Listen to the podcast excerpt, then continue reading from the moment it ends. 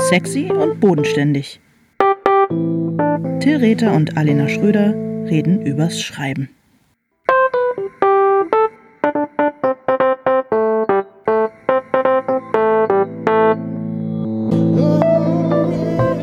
Hallo Alena. Hallo. Hallo Till. Na? Schön, dich zu äh, sehen und zu sprechen. Ja, freue mich auch. Ich freue mich auch, dich zu sehen und zu sprechen. Und wir sprechen heute über das Thema Recherche, Recherchieren. Das erste Mal, dass wir wirklich über ein wahnsinnig aktuelles Thema sprechen. Das stimmt. Das stimmt. Es ist, äh, ähm, ist natürlich, wird viel diskutiert im Moment im, im Zuge der ganzen Bestseller-Veröffentlichungen der letzten Wochen, die uns natürlich auch bewegt haben, so ein bisschen. Ja, und es geht darum, ähm, letztendlich geht es ja auch so ein bisschen, das Thema Recherche berührt äh, die Grenze zwischen ähm, Journalismus und ähm, Literatur, weil es bestimmte Formen gibt, äh, die literarische Reportage und so weiter und so fort. Ähm, ja, klar, also wir werden, wir reden über Relotius, Würger. vielleicht auch über. Hast du die Florian ähm, äh, Henkel von Donnersmark ähm, Debatte jetzt verfolgt? In den letzten Minuten. Ja, ich habe sie ein bisschen äh, verfolgt. Ich habe aber den Film nicht gesehen. Ich will den aber auch nicht sehen. Ich, mir reicht komplett die äh, Rezeption dieses Films, um genau. zu wissen, dass ich ihn äh, nicht sehen möchte. Und du? Ich möchte, ich möchte diesen grauenvollen äh, Film auch nicht sehen. Ähm, mir hat der Trailer gereicht. Ähm, und mir hat es auch gereicht, dass ich das Leben der anderen äh, gesehen habe. Aber es fällt mir nur ein, weil es da ja auch beide Male darum ging. In dem einen Film, äh, das Leben der anderen, sagt Christoph Hein, das sei eigentlich sein Leben gewesen, aber halt. Dann doch äh, eben nicht so richtig. richtig doch eben nicht so richtig. Wobei das heute dann in der FAZ, komm, ich schneiden den ganzen Scheiß raus. Scheiß auf Florian Henkel von Donnersmark, ey. Ganz ehrlich, sorry, Respekt für seine Frisur, aber ich habe eigentlich keinen Bock über ihn zu reden. Es tut mir leid. Ich weiß naja, auch nicht. Warum? Warum ist das? Warum ist der Mann, ist es, warum ist der Mann fürs Ausland das Fenster in unsere Seele? Ich verstehe das nicht mit seinen grottigen. Ich glaube, weil er einfach so eine geile Frise hat. Ich glaube daran daran liegt's. Naja, aber es, also ich meine, Florian Henkel zu Donnersmark, zu davon eigentlich, ich glaube zu. So viel Zeit Hat er immerhin äh, die Chutzpe gehabt, sich mit äh, Leuten zu befassen, die noch am Leben sind oder die Biografien von Menschen ähm, zu abzumelken und äh, irgendwie wild zu fiktionalisieren, die sich noch dagegen wehren können. Wohingegen Tageswürger sich halt einfach äh, Leute vorgenommen hat, die sich nicht mehr dagegen wehren können, was die Sache eigentlich noch schlimmer macht. Ich glaube trotzdem, dass man es vergleichen kann, weil auch wenn man sagt, ja, äh, zum Beispiel in dem Roman Stella von Takes Würger, dem ein Literaturverzeichnis beigegeben ist und äh, in dessen Danksagung es auch viel um die Recherchen im Bundesarchiv und so weiter geht.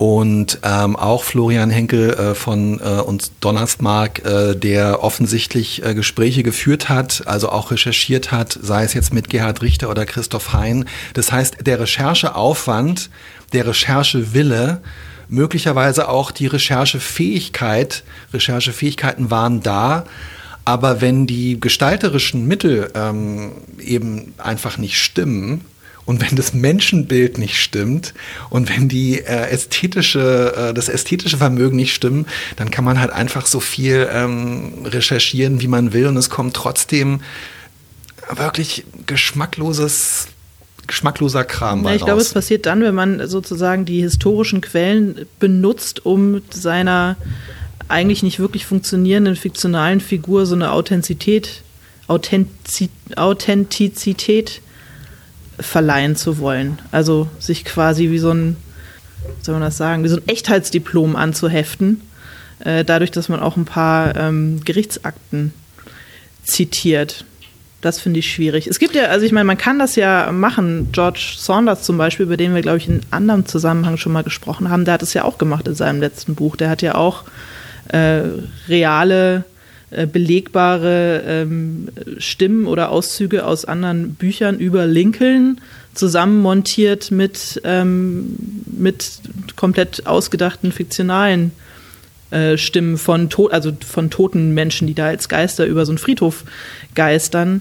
Und ähm, das zum Beispiel funktioniert deswegen total gut, weil die Trennung so eindeutig ist. Also weil klar ist, dass die Geisterstimmen eben Fiktion sind. Ja, und ich meine, es ist natürlich schwierig, das irgendwie dingfest zu machen, vor allem vermutlich im Gespräch. Aber das ist auch genau, ich gebe dir absolut recht, und es ist auch genau das, was ich eben meinte, als ich gesagt habe, dass dann ähm, aber eben auch einfach die Gestaltungsmittel, die Gestaltungsmöglichkeiten das Handwerk und das Menschenbild ähm, stimmen müssen, weil dieses Buch, über das du sprichst, Lincoln im, im Bardo von, von George Saunders, wo es um den ähm, Tod äh, des elfjährigen, glaube ich, ähm, Sohnes von Abraham Lincoln geht und über seine Trauer und wie er den Leichnam ähm, in der Gruft besucht und wie andere Geister in Anführungszeichen ihn dabei beobachten. Das hat einen, ähm, das ist einfach gestalterisch, handwerklich, sprachlich und äh, von eben aber auch von dem Menschenbild her so meilenweit ja, von den natürlich. anderen Beispielen entfernt. Aber genau, aber das ist es für mich halt. Dann kannst du natürlich sofort alles machen. Also dann ist dann ähm, dann dann geht eben auch alles.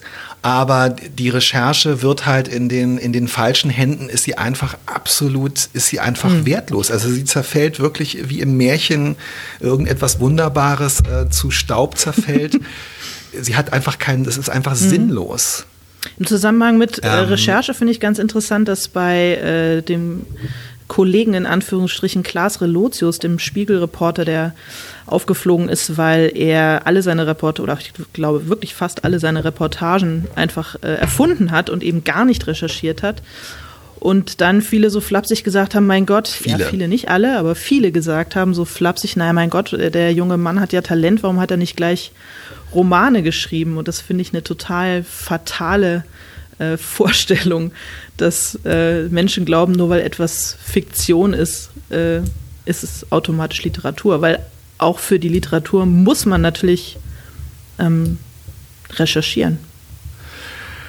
Ja, ich finde das nicht, ehrlich gesagt. Also ich, äh, mich hat es auch geärgert, dass als es das äh, geheißen hat, er hätte ja dann doch gleich Romane schreiben können, weil er so wahnsinnig talentiert sei und weil er so wunderbar geschrieben hat. Da finde ich halt eher nein er hat nicht wunderbar geschrieben, er hat halt so Emo-Kitsch und so Stimmungskitsch ähm, aneinandergereiht. Äh, und ehrlich gesagt, also wer fünf Wochen in Fergus Falls verbracht hat und dann mit, dem, äh, äh, mit einer ausgedachten Geschichte zurückkommt, die die Qualität äh, von der Geschichte hat, die er mitgebracht hat, da würde ich denken, also ich kenne eigentlich, hoffe ich, nur Autorinnen und Autoren fiktionaler Texte, die nach fünf Wochen eine tausendmal bessere Kurzgeschichte mitbringen würden.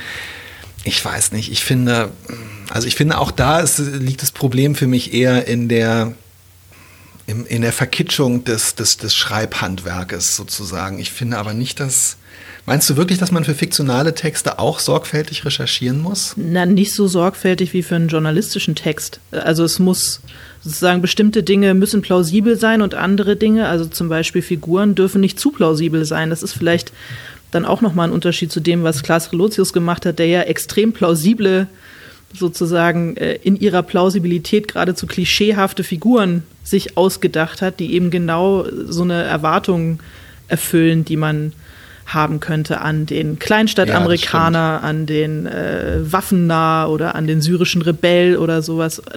Sicher auch ein Grund, warum das so lange nicht aufgefallen ist, weil alle diese Figuren eben genau das so, ähm, das so bedient haben. Und das wiederum darf ja eine literarische Figur eigentlich nicht in dem Maße so eine Erwartung die ganze Zeit bedienen. Die muss ja schon auch hier und da mal Brüche ja. haben oder eben genau ja, eben das genau nicht bedienen oder zumindest haarscharf dran vorbei äh, rutschen mit dem, was sie empfindet oder, oder, oder, oder wie sie handelt, sonst ist ja, sonst ist ja öde. Aber ich finde es interessant, dass du jetzt, also wenn ich dich jetzt richtig verstanden habe, findest du Recherche beim fiktionalen Schreiben nicht so entscheidend. Wundert mich deswegen, weil du ja bislang immer extrem auch recherchegetriebene Dinge geschrieben hast in deinen Kriminalromanen. Also mich hat auch tatsächlich, haben die Diskussionen und die Erkenntnisse der letzten Wochen und Monate haben mich immer mehr in diese Richtung gebracht. Und auch die Tatsache, dass ich jetzt selber, wir werden gleich darüber sprechen, wir arbeiten beide sozusagen an historischen Romanen. Ich sage sozusagen, weil... Ähm, ja, also meins ist sozusagen ein Youngtimer-Text, der in den 80er Jahren spielt. Und deiner reicht aber bis in die 20er Jahre ähm, ja. zurück. Also das heißt, wir müssen selber darüber sprechen, wie wir damit umgehen. Und da habe ich irgendwie, ja, ich weiß auch nicht, ähm, ich habe schon immer ein Unbehagen an Recherche gehabt. Das liegt daran, dass ich, ähm, ja, ich weiß auch nicht, also... Also meine Devise auch beim Schreiben von Kriminalromanen ist eigentlich immer gewesen, so viel zu recherchieren, wie man braucht, um sich ähm, nicht komplett lächerlich zu hm. machen, aber immer nur so viel, äh, bis man sozusagen anfangen kann, sich selber die Sachen auszudenken. Das habe ich letztendlich auch, ehrlich gesagt, äh, äh, dir zu verdanken. Also du hast mir diesen, du hast mir diesen Rat mal gegeben, als ich meinen ersten Kriminalroman geschrieben habe, wo es um den Ausbruch eines tödlichen Virus an Bord eines Kreuzfahrtschiffes ging habe ich dir gesagt, dass ich irgendwie überhaupt nicht weiß, wie tief diese Recherchetiefe sein muss. Und da war ich schon dabei, da hatte ich mit Leuten vom Robert Koch Institut gesprochen und alle möglichen Fachbücher über Tropenkrankheiten äh, gelesen. Und da hast du gesagt, na ja, du würdest halt so gewisse grundsätzliche Sachen erwarten, wie zum Beispiel, ähm, dass der äh, Schiffsarzt wortwörtlich ist mir das eine Erinnerung, dass der Schiffsarzt jetzt nicht eine ähm, virale äh, Infektion mit einem Antibiotikum behandelt, aber ansonsten sei das doch völlig egal.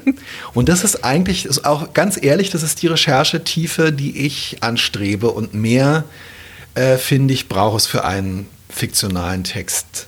Nicht. Naja, aber also äh, freut mich, dass ich äh, hilfreich sein konnte, aber das also du bist ja schon für deine Kriminalromane, du bist in irgendwelchen Kriechtunneln rumgekrochen und du hast dir angeguckt, wie es hinter den Kulissen des Elbtunnels aussieht.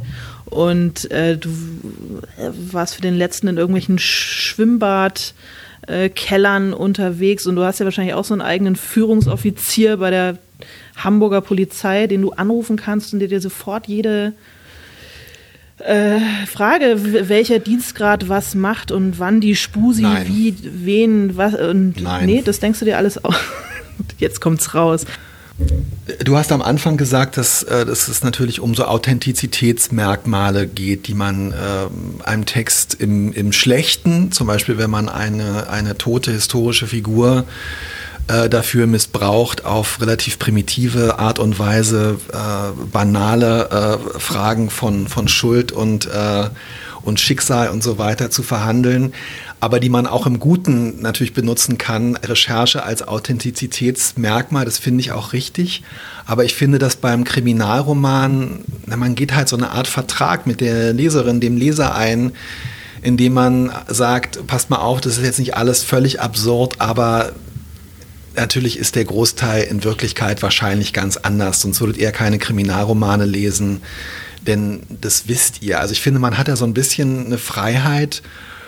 Und ähm, es gibt Kolleginnen und Kollegen, die viel, viel mehr recherchieren. Und ich finde eigentlich, dass wirklich Nee, ganz ehrlich, ich finde, dass Recherche, äh, dass Recherche total überschätzt hm. wird. Und diese Sachen, die du aufgezählt hast, das klingt so beeindruckend, aber ich mache das eigentlich aus so einem Gefühl heraus, das müsste so sein und man müsste das machen. Wahrscheinlich stimmt es irgendwie auch, aber. Ähm aber zumindest, um sich so eine Atmosphäre anzunähern, oder? Also jetzt vielleicht nicht, um jetzt ganz exakt beschreiben zu können, wie die äh, Wasserumwälzungsanlage eines Schwimmbades aussieht, aber einfach um sich so ein bisschen in die chlorgetränkte Stimmung zu versetzen, oder die man braucht, um eine gute Szene zu schreiben, oder nicht?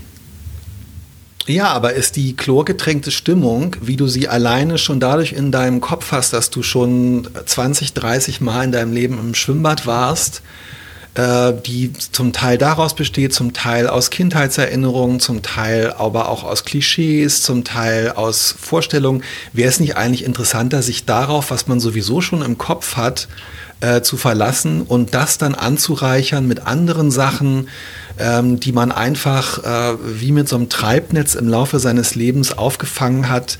Ähm, Eindrücke aus der, äh, aus der schaurigen romantischen Kunst, aus der Seefahrtsmalerei, keine Ahnung. Ist es nicht eigentlich interessanter, mit all diesen Sachen, die man in sich trägt, ähm, dann eine, äh, eine Realität eine fiktionale Realität zu erschaffen, als in ein Schwimmbad zu gehen, Kacheln zu zählen und sich zu überlegen, ähm, nachher, was man dann davon als Authentizitätsmarker in den Text einbaut. Offene Frage. Ich neige im Moment zum ersten, ehrlich gesagt. Ja, hast du vielleicht recht, aber man ist natürlich, man ist natürlich, ja, Authentizität ist das ein Wort, mit dem ich Schwierigkeiten habe. Authentizität. Gerhard, Gerhard Schröder Marker. hat auch immer Authentizität gesagt und ist dadurch auch ist dadurch Bundeskanzler ja, ich, geworden. wir haben den Namen gemeint, wir haben das Sprachproblem gemeint, da äh, fehlt nicht mehr viel. Ich würde es nicht als Problem sehen, ich sehe es als Entscheidung. Ähm, ich entscheide mich jetzt einfach dafür, dieses Wort nicht mehr zu gebrauchen und es ganz und gar dir zu überlassen. Aber diese Marker, diese Marker zu benutzen, ist natürlich auch... Ähm, ist natürlich auch ein bisschen, äh, es ist ja tempting, also um halt dem Leser zu zeigen, guck mal, schau mal, ich habe mir, ich war wirklich da.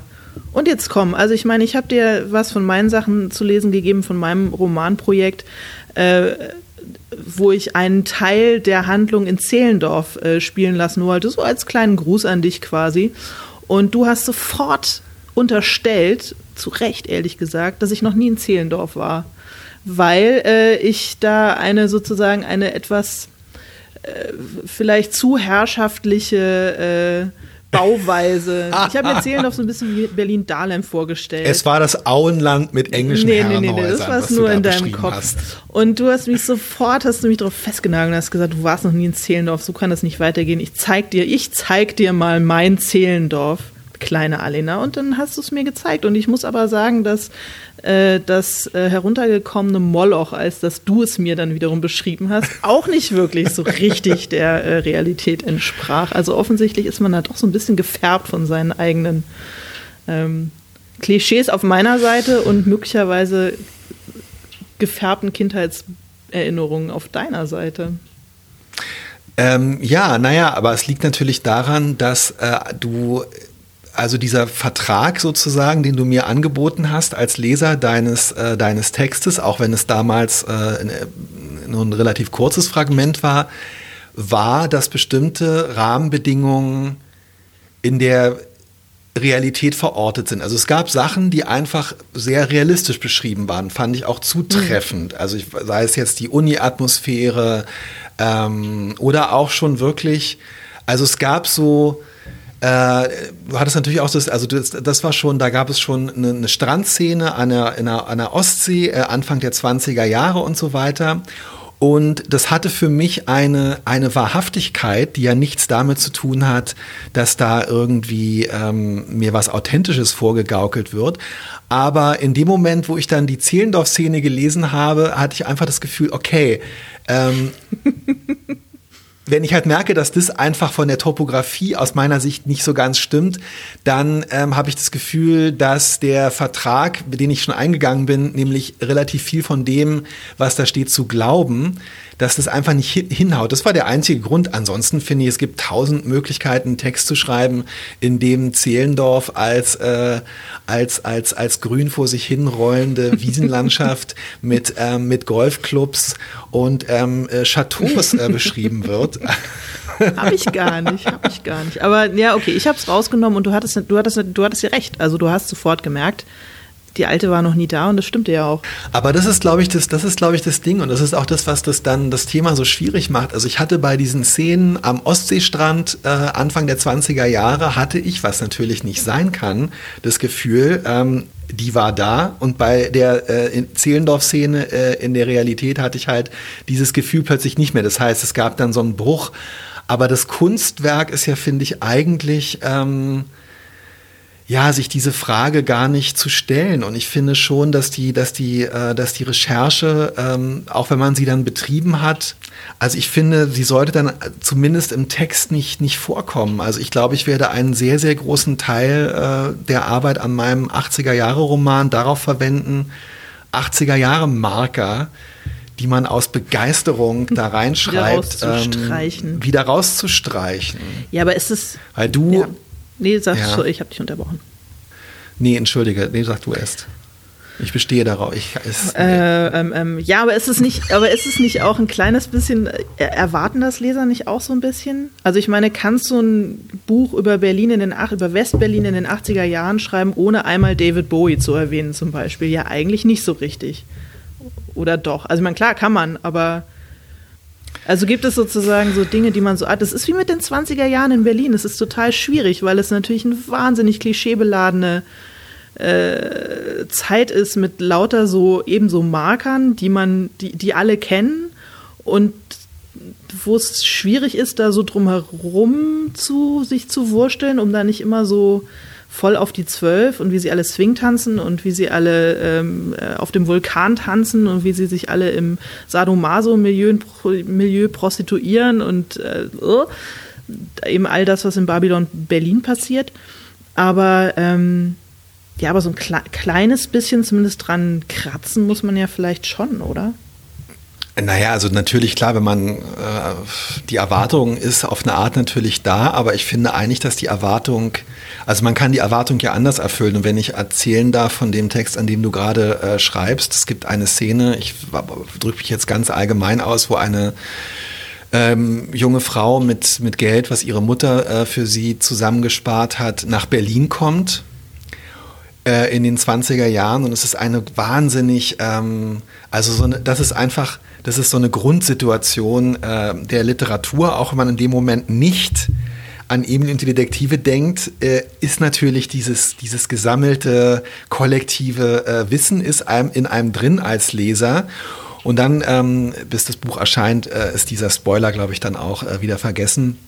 Dann klauen ihr ein paar Kinder, ähm, ich weiß nicht, ob es in der Straßenbahn oder in der S-Bahn ist, die sie auch erstmal sehr süß findet, klauen ihr offensichtlich das Geld. Also es ist dann ähm, so eine umgekehrte äh, Emil und die Detektive Situation, die dadurch weil ich glaube, dass die Wahrhaftigkeit von solchen Sachen eher aus unserer Erfahrung, aus deiner Erfahrung als Autorin und aus meiner Erfahrung als Leser, die Wahrhaftigkeit kommt eher aus unserer Erfahrung mit anderen hm. Texten als mit der Realität damals und mit diesem literarischen, rein literarischen Kniff, nämlich dass sozusagen, ohne dass es jemals natürlich thematisiert wird, diese Emil und die Detektive Situation auf den Kopf gestellt wird, entsteht sofort ein Berlin der damaligen Zeit und ein Gefühl, da reinzukommen und erstmal verloren zu sein und so weiter, was viel in Anführungszeichen authentischer oder wahrhaftiger ist, als ähm, wenn in einem Roman ähm,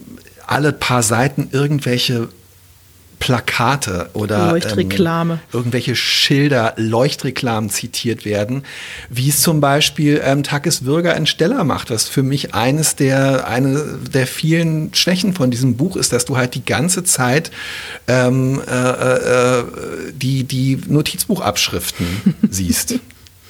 Ja, ich kann aber auch verstehen, wie ähm, dass man, wenn man sie schon gefunden hat, dass man sie dann auch verwenden will. Man muss aber, wie du sagst, wahrscheinlich muss man dann am Ende doch noch mal einfach durchflöhen und genau diese ganzen Marker wieder, wieder rausstreichen, so man sie nicht braucht.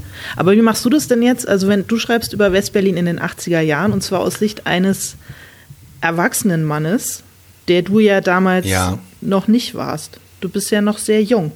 Also du warst ja in den 80ern Teenager, wenn ich jetzt, wenn ich richtig rechne. Ja, das ist richtig. Und hast du manchmal, jetzt wenn du so drüber nachdenkst, das Gefühl, dass dein Blick auf bestimmte Situationen eigentlich eben nicht der sein kann, den deine Hauptfigur hat, weil du bestimmte Dinge, die eben vielleicht auch politisch oder, oder gesellschaftlich virulent waren oder, oder, oder die Erwachsenen beschäftigt haben in den 80ern, dich als jungen Menschen eben gerade nicht so beschäftigt haben, weil du mit anderen Dingen befasst warst.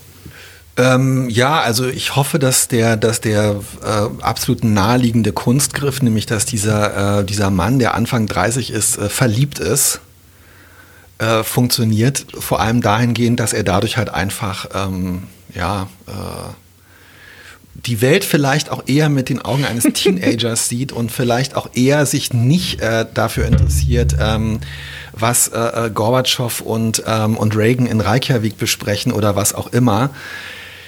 Ich glaube aber auch, dass wir im Nachhinein wahrscheinlich überschätzen, welche, welche Rolle solche Sachen überhaupt äh, gespielt haben zu der Zeit äh, und wie sehr man das wahrnimmt.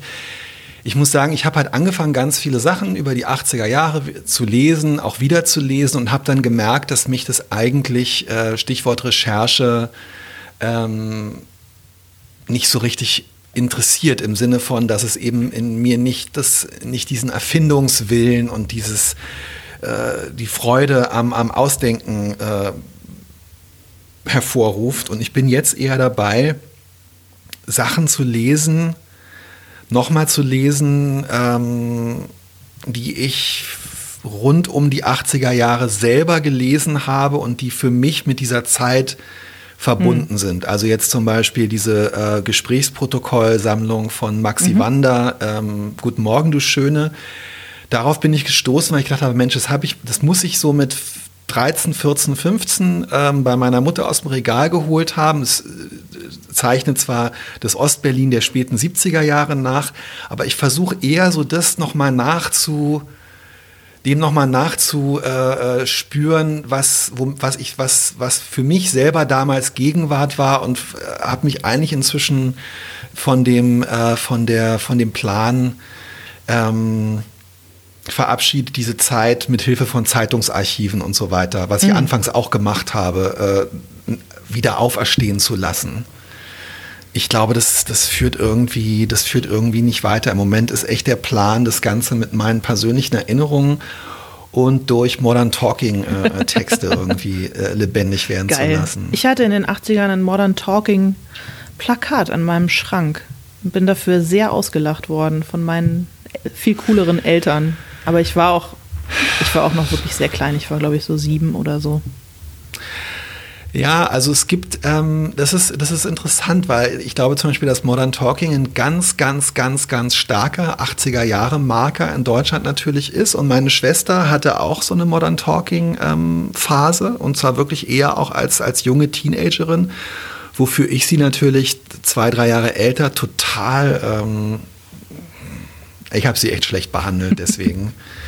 ähm, und jetzt denke ich halt eher, okay, das war damals aber einfach irgendwie eine, das, also es ist ein wichtiger Marker, aber was ist eigentlich die, was ist eigentlich sozusagen die, es klingt total kitschig, aber ich, was ist sozusagen die emotionale Wahrhaftigkeit, die dahinter ja. steckt? Und in was für einer Situation könnte jemand damals, der kein Teenager ist, Modern Talking gehört haben und irgendwie gedacht haben, boah, Alter, genau so ist es. Und das finde ich total schön, ähm, sich eine Figur, das ist nicht die Hauptfigur, äh, zu überlegen, die You can win if you want hört und plötzlich denkt, verdammt nochmal. Und das ist irgendwie so, das ist aber keine Recherche. Das, Nö, ist, das ist einmal den Text. Eine Annäherung ja. an ein Lebensgefühl, um dieses schöne Wort mal zu benutzen. Ja, aber das ist natürlich was anderes, weil ich dieses Lebensgefühl ja. natürlich kenne, während du das Lebensgefühl in den 20er Jahren nicht kennst. Wie, wie näherst du dich an dieses, äh, an dieses Lebensgefühl an? Ja, ist tatsächlich ähm, ja, auf äh, zwei Arten. Also ist, ich schreibe ja über äh, Frauen aus meiner Familie und aus diesem Zusammenhang habe ich eine ganze Menge private Aufzeichnungen, jetzt zwar keine Tagebücher, aber ich habe eine ganze Menge Fotos, ich habe eine ganze Menge Dokumente ähm, ich habe natürlich mir auch Babylon Berlin angeguckt, einfach um mal zu gucken, wie, wie die das machen.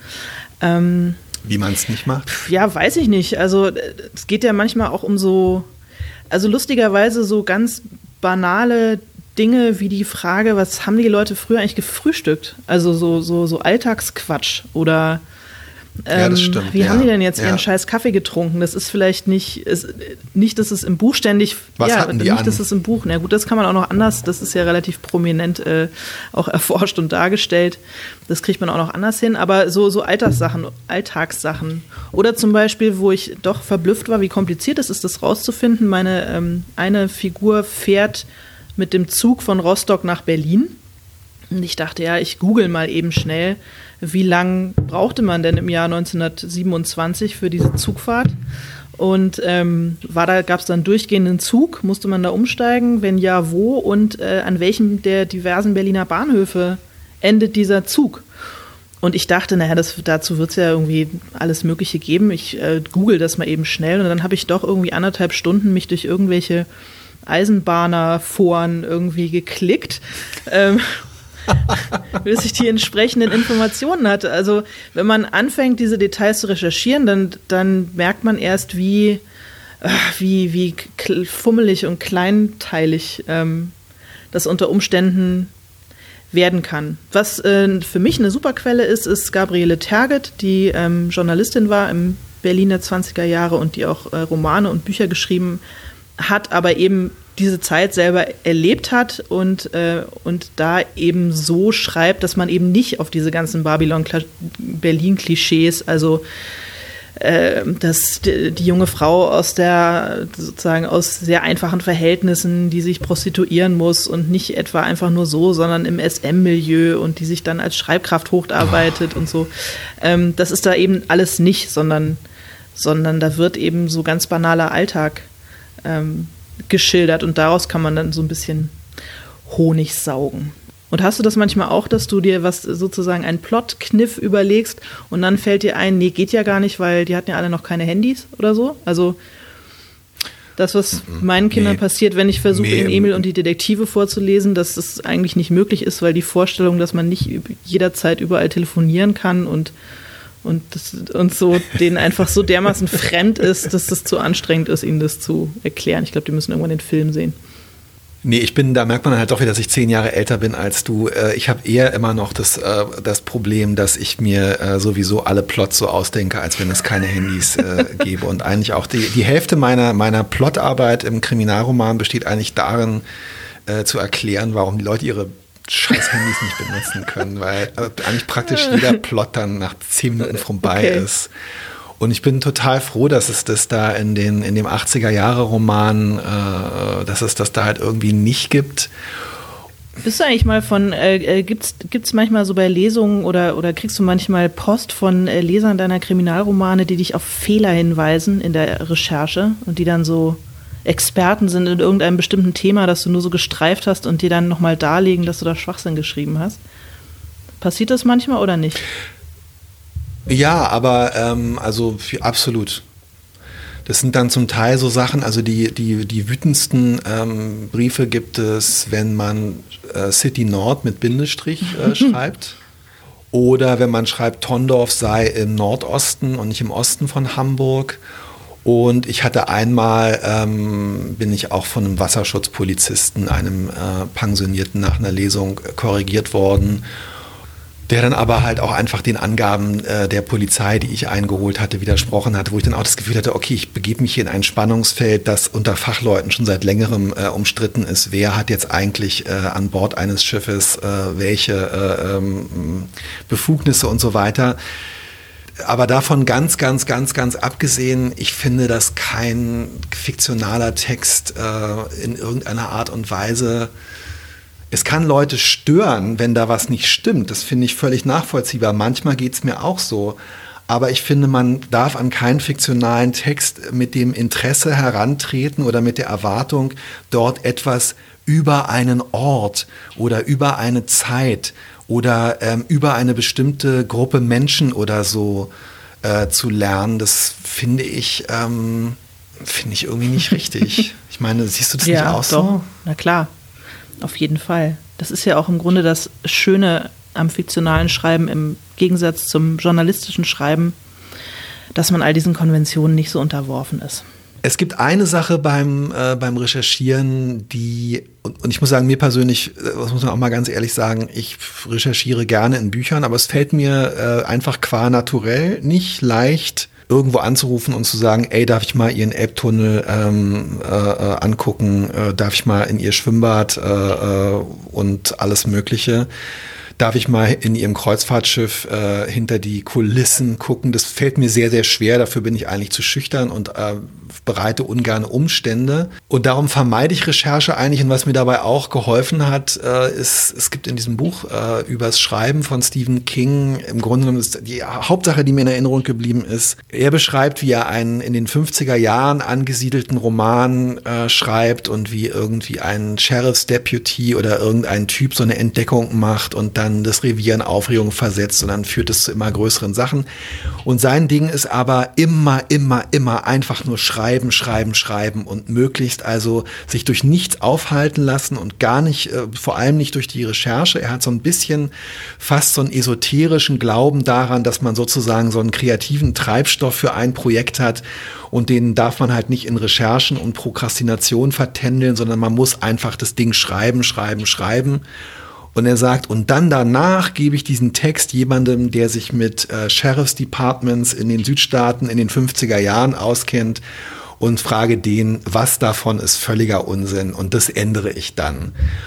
Und ich muss sagen, dass das eigentlich so ein bisschen meine, äh, ja, also ich glaube, wenn ich das nächste Mal nochmal wirklich richtig was Recherchegetriebenes äh, schreiben müsste, würde ich es, glaube ich, auch so machen, dass ich erstmal die Geschichte schreibe und dann danach ähm, und dann danach äh, äh, gucke, was eigentlich alles völliger Quatsch ist. Das finde ich eine super Idee. Nicht vorher die Geschichte tot recherchieren, sondern sie einfach äh, hinterher nachrecherchieren lassen. So mache ich das jetzt auch. Mensch, Allen, das war wieder total interessant mit dir zu sprechen und ich freue mich drauf, dass wir wahrscheinlich genau auch über dieses Thema jetzt, äh, während wir dieses Jahr beide parallel unsere äh, nächsten Bücher ähm, schreiben, dass wir uns noch oft darüber austauschen werden.